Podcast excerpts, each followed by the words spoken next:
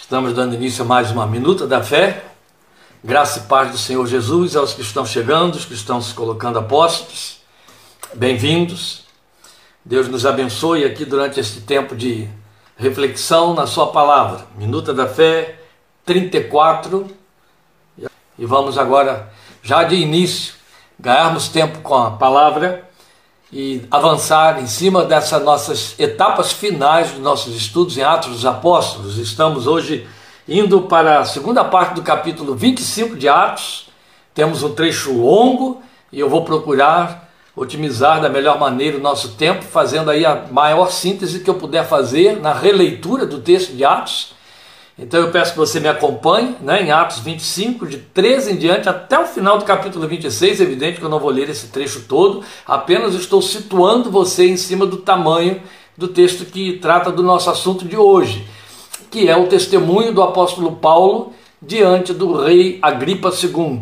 Então, Atos 25, 13 até o final do capítulo 26, que é o versículo 32 mas eu vou ler alguns versículos salteados, estarei editando isso para vocês.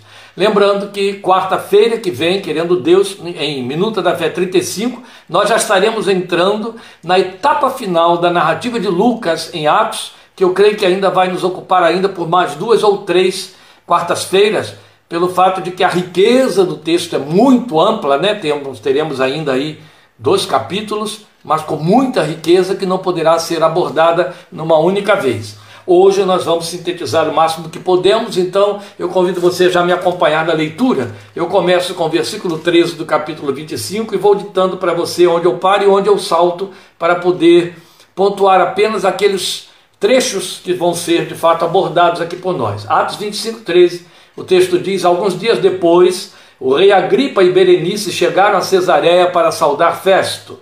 Visto que estavam passando muitos dias ali, Festo explicou o caso de Paulo ao rei. Há aqui um homem que Félix deixou preso. Quando fui a Jerusalém, os chefes dos sacerdotes e os líderes dos judeus fizeram acusações contra ele pedindo que fosse condenado. Eu lhes disse que não é costume romano condenar ninguém antes que ele se defronte pessoalmente com seus acusadores e tenha a oportunidade de se defender das acusações que lhe fazem.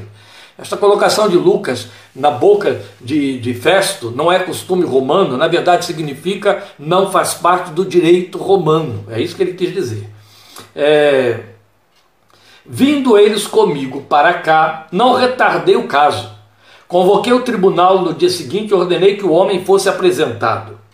Quando seus acusadores se levantaram para falar, não o acusaram de nenhum dos crimes que eu esperava. Ao contrário, tinham alguns pontos de divergência com ele acerca de sua própria religião, de um certo Jesus já morto, suas versões dizem defunto, não é assim? O qual Paulo insiste que está vivo. Fiquei sem saber como investigar tais assuntos. Por isso perguntei-lhe se ele estaria disposto a ir a Jerusalém e ser julgado ali acerca destas acusações. Apelando Paulo para o imperador, para que fosse guardado até a decisão do imperador, ordenei que ficasse sob custódia até que eu pudesse enviá-lo a César. Então Agripa disse a Festo: Eu também gostaria de ouvir esse homem. Ele respondeu: Amanhã o ouvirás. Agora vamos saltar ao capítulo 26, já no primeiro versículo. Então Agripa disse a Paulo, então ele já estava reunido de novo, um novo encontro e agora toda uma, toda uma assembleia em que o rei Agripa estava presente com sua irmã Berenice e também o Festo, a soldado, a alguns membros da alta elite que acompanhou, que fez a pompa, né? acompanhando o rei. E ali estava Paulo se apresentando diante deles de novo para dar o seu quarto e último testemunho, conforme o Senhor desejava. 26.1 Então Agripa disse a Paulo: Você tem permissão para falar em sua defesa. Logo estava montado no tribunal. A seguir, Paulo fez sinal com a mão e começou a sua defesa. Rei Agripa, Considero-me feliz por poder estar hoje em tua presença para fazer a minha defesa contra todas as acusações dos judeus. E especialmente porque estás bem familiarizado com todos os costumes e controvérsias deles. Portanto, peço que me ouças pacientemente. Todos os judeus sabem como tenho vivido desde pequeno, tanto em minha terra natal como em Jerusalém. Eles me conhecem há muito tempo e podem testemunhar, se quiserem, que, como fariseu, vivi de acordo com a seita mais severa da nossa religião. Agora estou sendo julgado por causa da minha esperança no que Deus prometeu aos nossos antepassados. Esta é a promessa que as nossas doze tribos esperam que se cumpra, cultuando a Deus com fervor dia e noite. É por causa dessa esperança, ó rei, que estou sendo acusado pelos judeus. Por que os senhores acham impossível que Deus ressuscite os mortos? Aí ele joga diante do rei de que esperança ele estava falando. Vou saltar agora para poder sintetizar ao versículo 12. Versículo 12 do capítulo 26. Numa dessas viagens, ele começa a relatar de novo o testemunho da sua conversão. Numa dessas viagens, eu estava indo para Damasco com autorização e permissão dos chefes dos sacerdotes. Por volta do meio-dia, por volta do meio-dia, ó rei, estando eu a caminho, vi uma luz do céu mais resplandecente que o sol, brilhando ao meu redor e ao redor dos que iam comigo. Todos caímos por terra então ouvi uma voz que me dizia em aramaico: Saulo, Saulo, por que você está me perseguindo? Resistir ao aguilhão só lhe trará dor. Dura é para ti recalcitrares contra os aguilhões. Esta é uma informação nova. Nós não vamos abordá-la. Mas quando a Bíblia nos relata em Atos 9 a conversão de Saulo e que Jesus fala com ele, esta mensagem do Senhor a gente não ficou conhecendo lá. Agora ele a relata diante do rei Agripa. Mas eu não vou abordar este ponto porque não temos espaço para ele. Então perguntei: Quem és tu, Senhor? Respondeu o Senhor: Sou Jesus a quem você está perseguindo. Agora levante-se, fique em pé. Eu lhe apareci para constituí-lo servo e testemunha do que você viu a meu respeito e do que lhe mostrarei. Eu o livrarei do seu próprio povo e dos gentios, aos quais eu o envio para abrir-lhes os olhos e convertê-los das trevas para a luz e do poder de Satanás para Deus, a fim de que recebam o perdão dos pecados e herança entre os que são santificados pela fé em mim. Assim, Rei Agripa, não fui desobediente à visão celestial. Vou dar um salto para o último trecho que vamos ler, no versículo 24. 24 do capítulo 26. A esta altura, Festo interrompeu a defesa de Paulo e disse em alta voz: Você está louco, Paulo. As muitas letras o estão levando à loucura, ou as muitas letras o fazem delirar. Respondeu Paulo: Não estou louco, excelentíssimo Festo. O que estou dizendo é verdadeiro e de bom senso.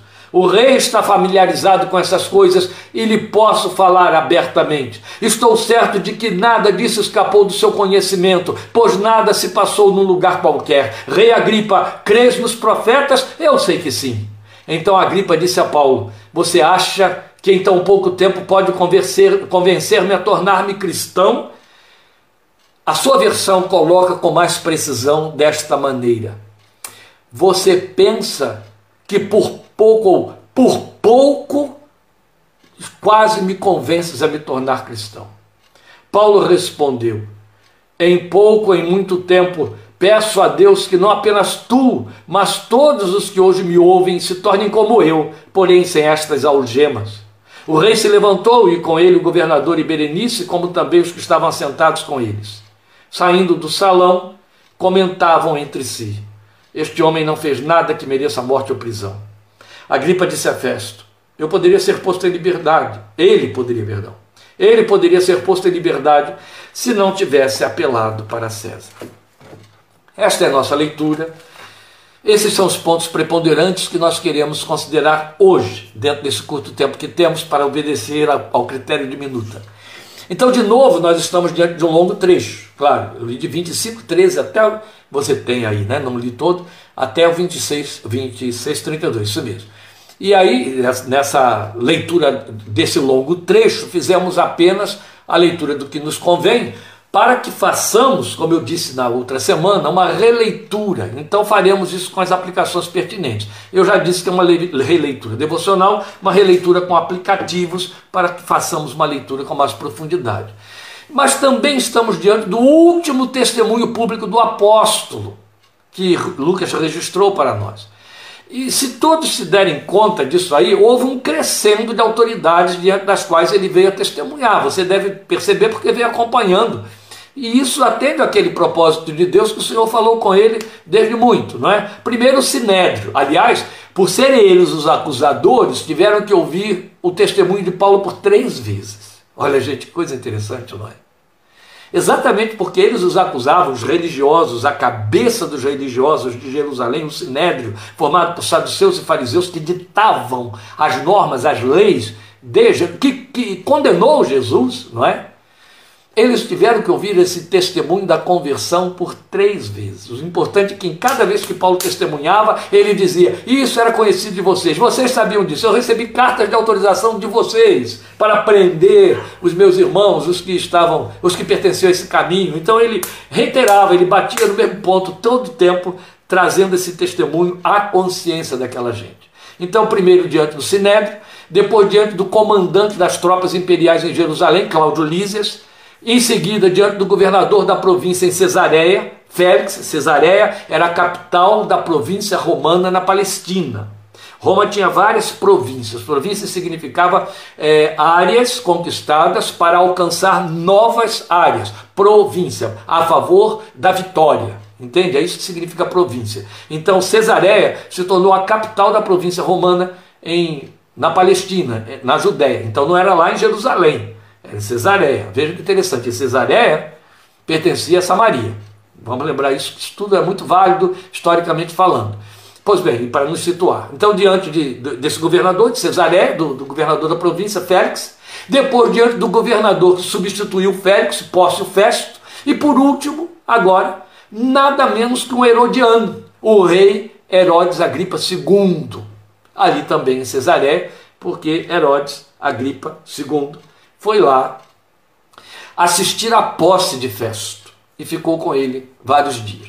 Então, daqui em diante, restava a Paulo apenas testemunhar diante do tribunal do próprio imperador em Roma, que não era nada menos que Nero, porque Nero era o César do período.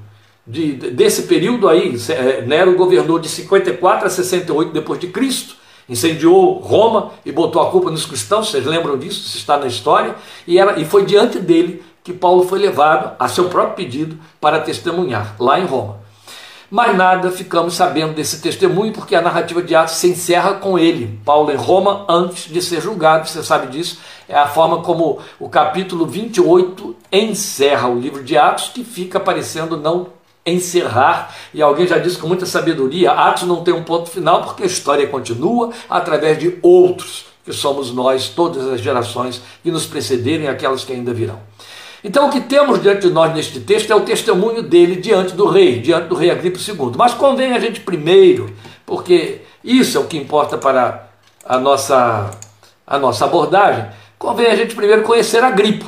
Quem era Agripa? Ele era filho daquele outro Herodes em cujos dias Jesus foi julgado, diante de quem ele foi levado já prisioneiro. Herodes estava na ocasião em Jerusalém e Pilatos, sabendo que Jesus era da Judéia e Herodes era governada por, por, por a Judéia era governada por Herodes, né? ele era governador de, da Judéia, então Pilatos enviou Jesus à presença de Herodes. E aí o texto de Lucas 23, 8 diz para nós que Herodes se alegrou ao ver Jesus, mas essa alegria não tinha nada de interessante e, ou espiritual.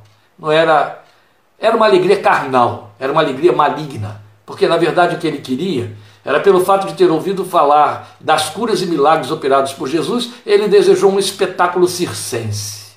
Ele esperava que Jesus realizasse algum sinal milagroso na sua presença como Jesus sequer lhe deu qualquer atenção. Não estou dizendo que Jesus apenas não realizou os milagres que ele pediu. Jesus não deu atenção ao que ele falou, como se não tivesse ouvido ninguém falando ali. Isso encheu de muita raiva. Né? Aí o que, que ele fez? Ele e os seus soldados começaram a pilheriar do Senhor, o vestindo com ramo, com manto, debochando dele, colocando ramos na sua mão, a coroa de espinhos, e por aí foi. Você lembra bem disso. Então, essa natureza promíscua de Herodes a quem Jesus intitulou de raposa. Esse foi o Herodes que mandou matar a Tiago, prendeu Pedro também para matá-lo, mas o Senhor o livrou da mão de Herodes, né? E foi chamado esse Herodes pelos discípulos do Senhor de conspirador com Pilatos contra o Senhor Jesus. Aí ele acrescentou mais este aos seus muitos pecados, que foi matar Tiago. Mas isso lhe custou pouco tempo depois o juízo de Deus que o feriu de morte, de forma bastante deprimente. O texto de Atos 12:32 nos diz que ele comido de bichos expirou, nada atraente. O Herodes pai desse, que morreu comido de bichos, também teve uma morte muito deprimente, muito sofrida. Foi aquele Herodes que mandou matar todas as crianças. Lembram dele? Mandou matar todas as crianças nos dias de Jesus. E já muito idoso ele estava.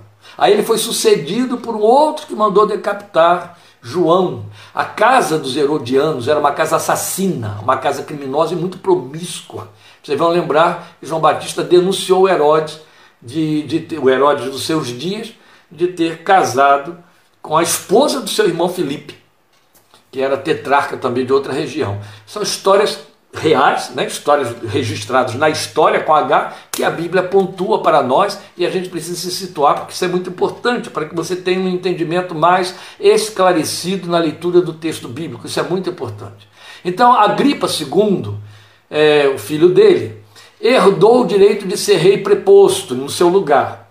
Esse reinado era um acordo de aparências feito por Roma para tentar apaziguar o ânimo sempre revolto dos judeus religiosos de Jerusalém. E assim coroava um rei local, representativo, que no caso era do partido dos Herodianos. E o partido dos Herodianos era um partido político. Ele tinha trânsito entre os saduceus e fariseus do Sinédrio, mas era aceito como judeu.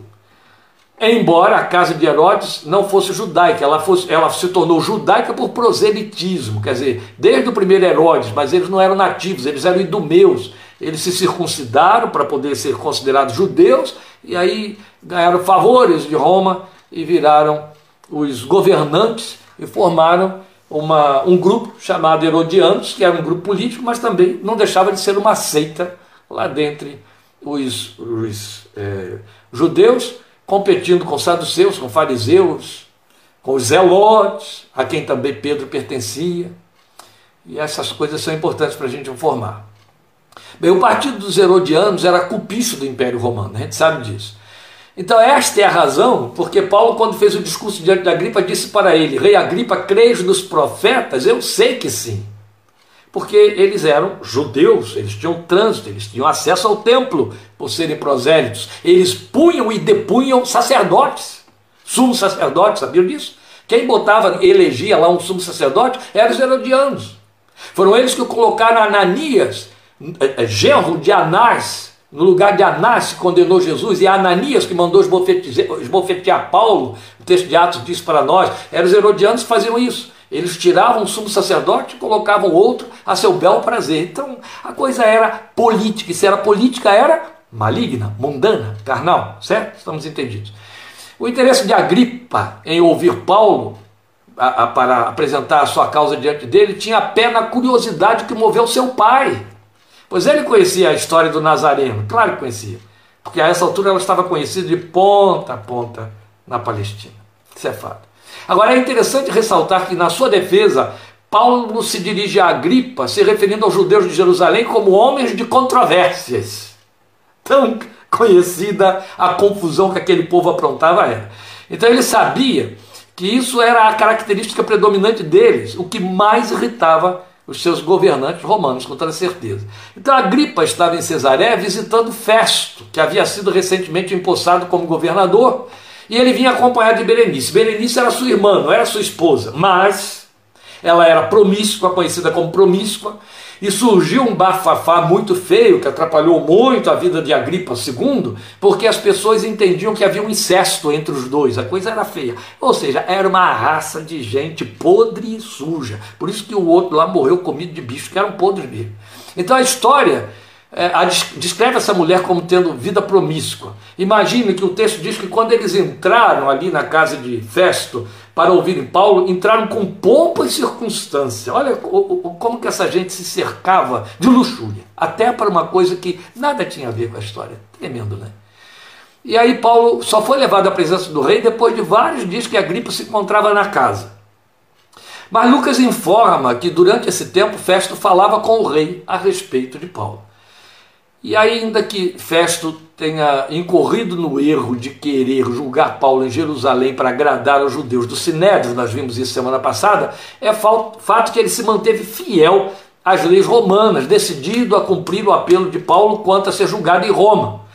Mas se mostrava confuso quanto às formalidades do libelo para apresentar a César, e por isso apelou a Agripa por ajuda, que ele não sabia o que queria colocar lá no libelo para mandar para o imperador. Agora, também é relevante ressaltar que tanto Festo quanto a Gripa, depois de ouvirem o apóstolo, entenderam que nada havia nele que justificasse condenação, menos ainda a pena de morte. Mas aí tinham de atender ao apelo do acusado, como o direito romano estabelecia. Aqui temos um ponto que é interessante, porque é, é, se eles tivessem julgado Paulo a, a seu próprio. De, de, de acordo com a autoridade que usufruíam, eles o teriam liberado. Paulo sairia livre. Eles decidiram isso, eles compactuaram, eles conversaram a respeito, confabularam. Você viu aí, é o último versículo que eu li no capítulo 26. Mas Paulo então não teria ido para Roma, não teria se apresentado para testemunhar diante do imperador, e Jesus disse para ele que era o que queria que acontecesse. Então, quando Paulo é, é, usa do direito romano de dizer apelo para César, ele cria aí uma brecha dentro da jurisprudência da época o que é que acontece logo de imediato? Ele fecha as portas para que o julgamento se feche em torno dele, haja sentença e ele seja liberado. Decisão. E aí cumpre-se o plano de Deus para que ele vá até Roma. Qualquer de nós diria: "Oh, coisa maravilhosa, está livre", não é? O Senhor o queria em Roma. E Paulo mesmo foi levado a fazer esse apelo de maneira que o propósito de Deus pôde se cumprir. Quando ele escreve aos Filipenses, quando ele escreve aos Coríntios, anos depois ele diz: Eu estou em cadeias por causa do nome do Senhor Jesus. Isso explica tudo. Tão lindo, não é? Bem, há quatro pontos muito significativos que precisam ser ressaltados para a nossa observação. O primeiro tem a ver com a narrativa de autodefesa dele, de, de, de Agripa, que é o seu testemunho propriamente dito, onde ele reitera seu momento de conversão e ao fazer isso proclama de forma direta e sem rodeios o senhorio de Cristo. Esse é um dos pontos que eu quero ah, salientar aqui. Porque isso era altamente agressivo às autoridades romanas, porque eles só reconheciam César como senhor, isso fazia parte da, da cultura e da lei dos Césares. Somente César poderia ser confessado como senhor. E vamos lembrar, vimos isso aí anteriormente, é, César Augusto foi o primeiro a receber título de Deus e ganhar templo e ser adorado, mesmo quando vivo. Eles amaram isso. é aquela a, a, a, inoculação daquele veneno da serpente, né? Satanás que quis colocar o seu trono acima do trono de Deus, ele usa, ele usa, sempre usou e continuará usando os homens, especialmente os que estão na iminência em autoridade para chegar lá nesse lugar de adoração, de reverência, em que as pessoas ficam cegas e prestam obediência irracional a essas autoridades instituídas que acabam falando no lugar de Deus. Nunca serão Deus. Isso é velho. Desde os tempos do Egito e Roma foi quem mais coreografou isso aí. Então veja, observe o versículo 15 do capítulo 26 é onde ele diz: Então perguntei, ele perguntou ao Senhor depois de ter caído quando teve aquela extraordinária visão: Quem és tu, Senhor? Respondeu o Senhor: Sou Jesus a quem você está perseguindo. Ora, uma leitura superficial não faz você perceber o jogo de palavras que há aqui e que no testemunho com certeza agrediu aquelas autoridades que estavam ouvindo ali. Veja, é muito interessante mesmo. Porque não se trata de um pronome de tratamento meramente, nem na pergunta, nem na frase que a ela se segue, mas confissão da divindade de Cristo do seu senhorio. E ele não se intimidou quanto a fazer esta pública confissão. É relevante, porque a história narra que muitos cristãos em Roma foram mortos porque se negaram a confessar César como Senhor em lugar de Cristo. De forma que criou-se como que quase que um slogan os cristãos diziam Christus Esquírios, em grego, Christus Esquírios. E os, os romanos exigiam que eles dissessem César Esquírios. E o jogo de palavras está na, na, na, na proximidade do som dessas palavras. Diga, Kézer Estírios, tão fácil, tão pertinho. Eles diziam, não, Cristos Estírios. Foi o que levou Policarpo para a fogueira. Interessante, bispo de Éfeso. Ele foi condenado em Roma e queimado na fogueira porque já com 86 anos, porque o capitão da tropa que foi prendê-lo disse para ele: "O senhor já é um homem muito velho.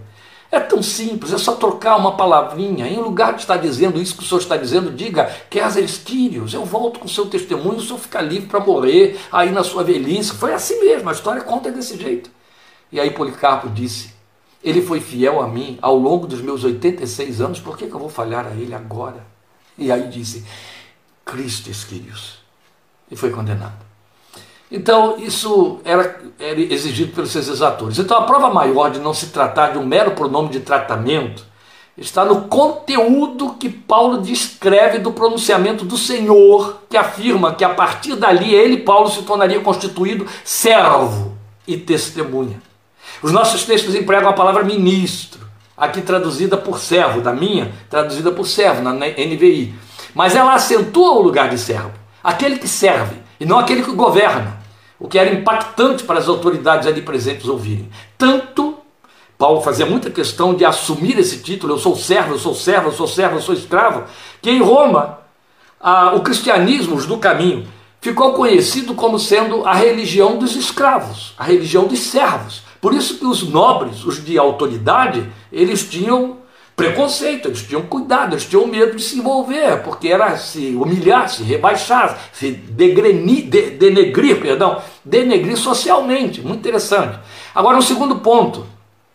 Ele está evidente no verso 18 do capítulo 26, onde Jesus resume para Paulo o núcleo de seu serviço como pregador do reino de Deus. Veja só, Jesus diz para ele: eu vou ler desde 17. Eu livrarei do seu próprio povo e dos gentios aos quais eu envio para abrir-lhes os olhos e convertê-los das trevas para a luz e do poder de Satanás para Deus, a fim de que recebam o perdão dos pecados e herança entre os que são santificados pela fé em mim. Eu acabei de dizer para vocês, meus queridos, que o Senhor anuncia para Paulo o núcleo do seu serviço como pregador do reino de Deus.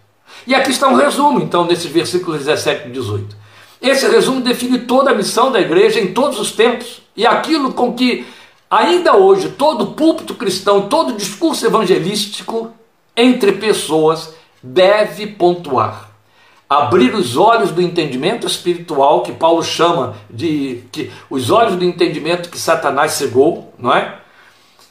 Então, abrir os olhos do entendimento espiritual de quem ouve, procurar levar a conversão das trevas para a luz, quer dizer, rejeitar as trevas, as obras das, das, trevas, o que se configura com as trevas, e amar a luz, vir para a luz, conhecer a luz do Evangelho, a luz de Cristo Jesus, libertar do poder de Satanás para Deus. O Senhor está dizendo que a sua pregação, Paulo, vai fazer isso, não é? Com o fim de buscarem e alcançarem o perdão dos pecados e a bendita esperança do que a fé nos faz herdar pela santificação da palavra de Deus que é a vida eterna. E o perdão de pecados é pontuado, o perdão de pecados é nota máxima, o perdão de pecados faz parte do núcleo da pregação do Evangelho e da igreja em todos os tempos. O pecado é encarado pela fé em Cristo como pecado e a necessidade de arrependimento, confissão, para ser perdoado, vai prevalecer até que volte Jesus, não importa quanto a igreja se intoxique de filosofia, psicanálise, psicologia e de tantas outras linhas que tiram o pecado de cena, chamando a palavra de Deus de mentirosa. Então, depois nós temos como terceiro ponto o fato de que o apóstolo insiste em cada testemunho público em afirmar que estava sendo condenado por crer na ressurreição dos mortos, conforme a promessa do Velho Testamento. E por isso mesmo estava em cadeias, por crer e defender o cumprimento da promessa na vida e obra do Senhor Jesus, a quem Deus ressuscitou. Daí fez ter dito um, um, um tal Jesus defunto, a quem Paulo insiste que ainda vive. Isso nos incomodava.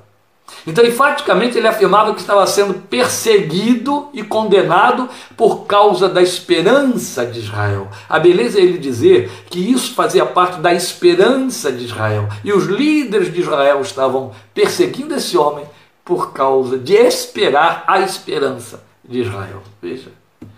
E por esperança de Israel temos de entender a esperança do povo de Deus. Então tem de ser a minha e a sua esperança a ressurreição dos mortos. Foi isso que trouxe tanta autoridade à igreja, trouxe tanta autoridade aos homens de Deus, especialmente os do primeiro século, que por causa dessa esperança cumpriram o seu ministério ao custo do seu sangue, da sua própria vida.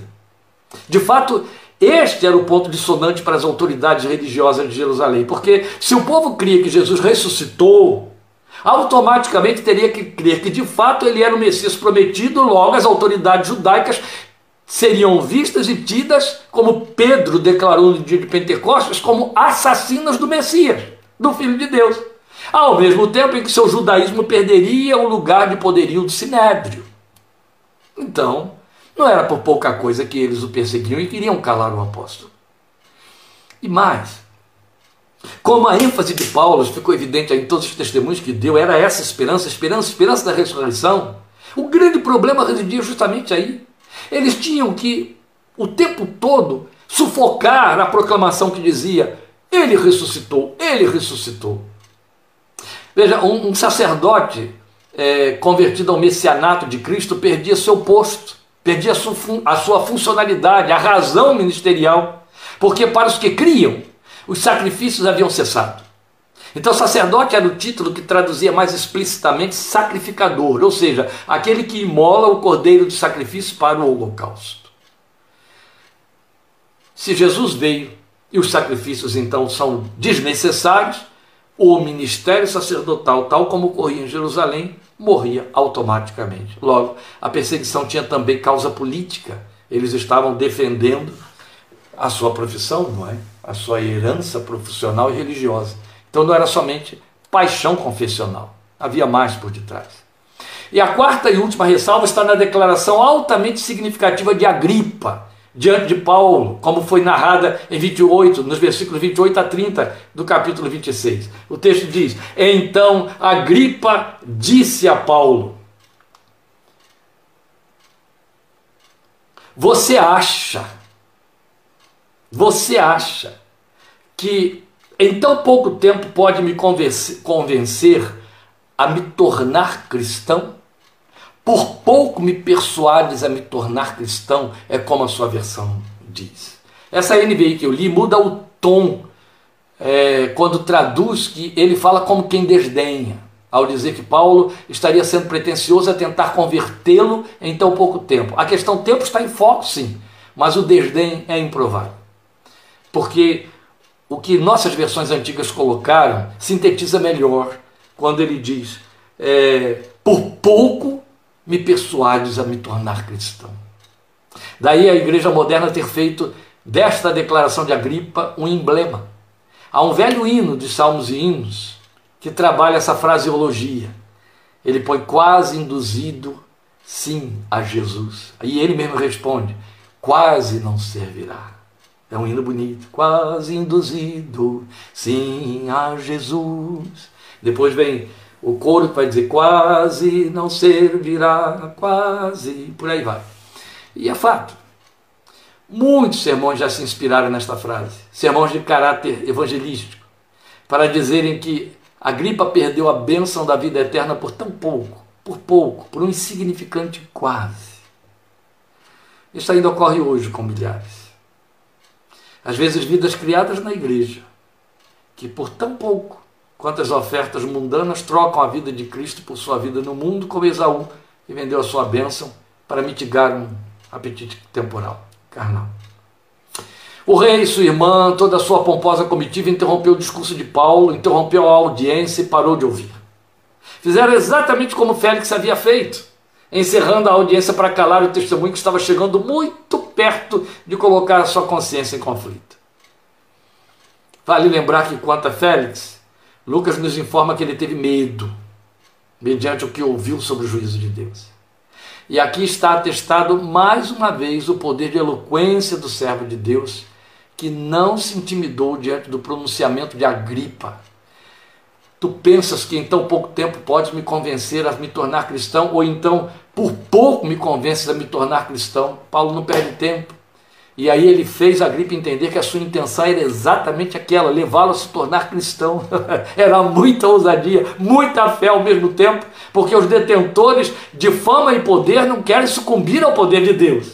Há muito a perder, há tudo a perder. Vamos lembrar. Se alguém quer vir após mim, após mim renuncia a si mesmo. Lembra daquele jovem rico?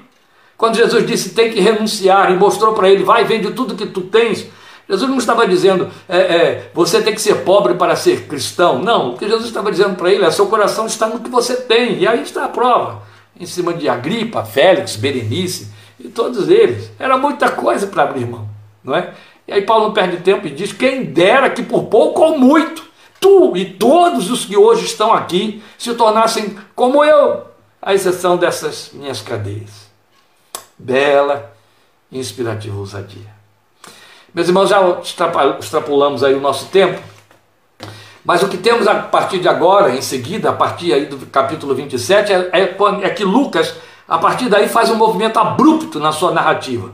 Já vai começando a descrever a viagem do apóstolo, ele incluído, em direção a Roma, de que tratam esses capítulos 27 e 28 com narrativas dinâmicas, belas, riquíssimas para a fé, como nós vamos conferir proximamente. Então, a partir da próxima quarta-feira, convido você, minuta 35, nós estaremos começando a viajar com Paulo, naquela trágica viagem mais rica e belíssima e gloriosa, como tudo que é trágico na vida do cristão se transforma em glória para Deus. Nós vamos acompanhar a experiência do apóstolo já em direção a Roma e no encerramento da narrativa do livro de Atos. Deus te abençoe Obrigado por sua atenção. Use do pouco que aqui foi dito, o melhor para a sua fé, para a glória do Senhor Jesus. Estejamos juntos também domingo, 17h30. Tenho o prazer de estar aqui adorando ao Senhor com você e adorando a ouvir a sua palavra. Deus te abençoe. Obrigado por sua atenção e participação em nome de Jesus. Amém.